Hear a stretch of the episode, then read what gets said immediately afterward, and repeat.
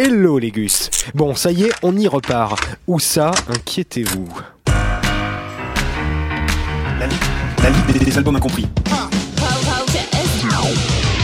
Et Eh oui, au cœur des années 80 pour changer. Allez, prenez le rucksack, on file outre-Manche via le nord-ouest de l'Angleterre. À l'époque, les charts sont trustés par les Simple Minds. Chez les indépendants du NME, on trouve au cime des classements des aimés de Dr. Bro, House of Love, Jesus and Mary Chain, The Fall, Wedding Present. Enfin bref, encore les Smiths par exemple et notre groupe du jour, qui sonne furieusement comme ces derniers d'ailleurs, qui se trouve coincé en bas de liste entre du très bon et du très lourd, pas facile à vivre. Découvrons donc le fragile Paddy McAloon, désormais valétudinaire, boiteux, quasi aveugle, on comprend pourquoi à l'époque des gens comptaient les concerts sur les doigts de la main. Paddy McAloon donc est à la tête du groupe Prefab Sprout, nom aussi glamour et vendeur que son leader. En version traduite, ça ferait germe préfabriqué. Bon, ça sonne pas beaucoup mieux. En 1985, le groupe sort un album légendaire et oublié, Steve McQueen. Sur la pochette, la moto triomphe du film La Grande Évasion semble en avoir trop sous le moteur pour le frêle conducteur, notre cher Paddy, qui se charge des chants, des guitares et des claviers. Vu le beat du précédent album, le label n'y croit même pas à moitié. En plus, la poisse s'en est mêlée. Incompris un jour, incompris toujours, puisqu'en raison d'un conflit avec les héritiers de l'acteur Steve McQueen, l'album devra être renommé aux USA The Wheels Good. Ce qui, sans mauvais jeu de mots, lui fera quitter la route. Pourtant, pourtant, ceux qui savent, on nomme personne, on n'est pas à Vichy les Gus, mais à Durham, ville de naissance du groupe. Ceux qui savent n'hésitent pas à clamer au sein de la presse élitiste et rock que Prefab Sprout livre avec Steve McQueen le plus bel album de pop mélodique depuis Pet Sounds. Si, si, je cite. Je n'invente rien et Paddy McAloon est l'héritier brut de décoffrage des maîtres en harmonie tels Brian Wilson, Paul Simon ou Paul McCartney. Waouh, bon, je sais, le costume est un brin large, mais à l'écoute, les titres Bonnie, Pharon Young ou Goodbye Lucille cinglent par leur romantisme mélancolique, limite torturé.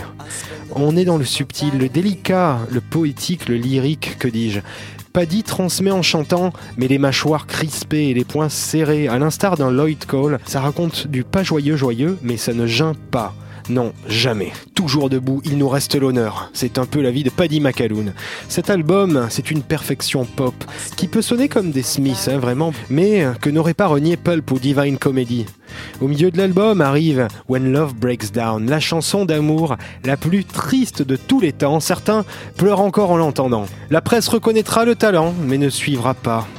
Le public, en mal de concert et d'expression live du groupe, décrochera, vu le bulletin de santé de son leader, hein, plus souvent alité, du genre euh, couché, pas vraiment à se rouler par terre façon Sid Vicious. Dommage.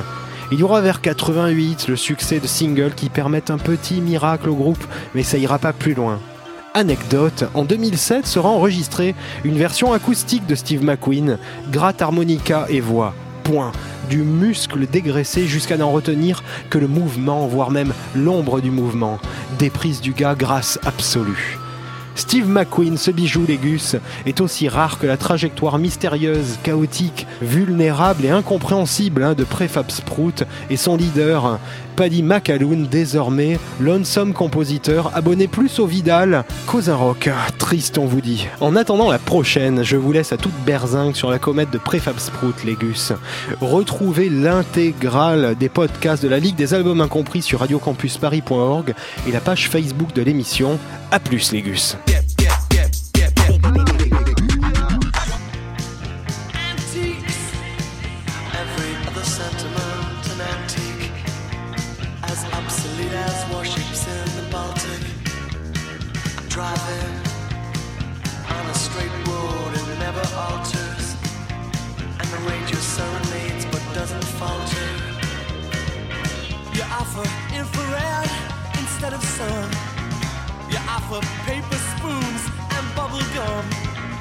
Sky.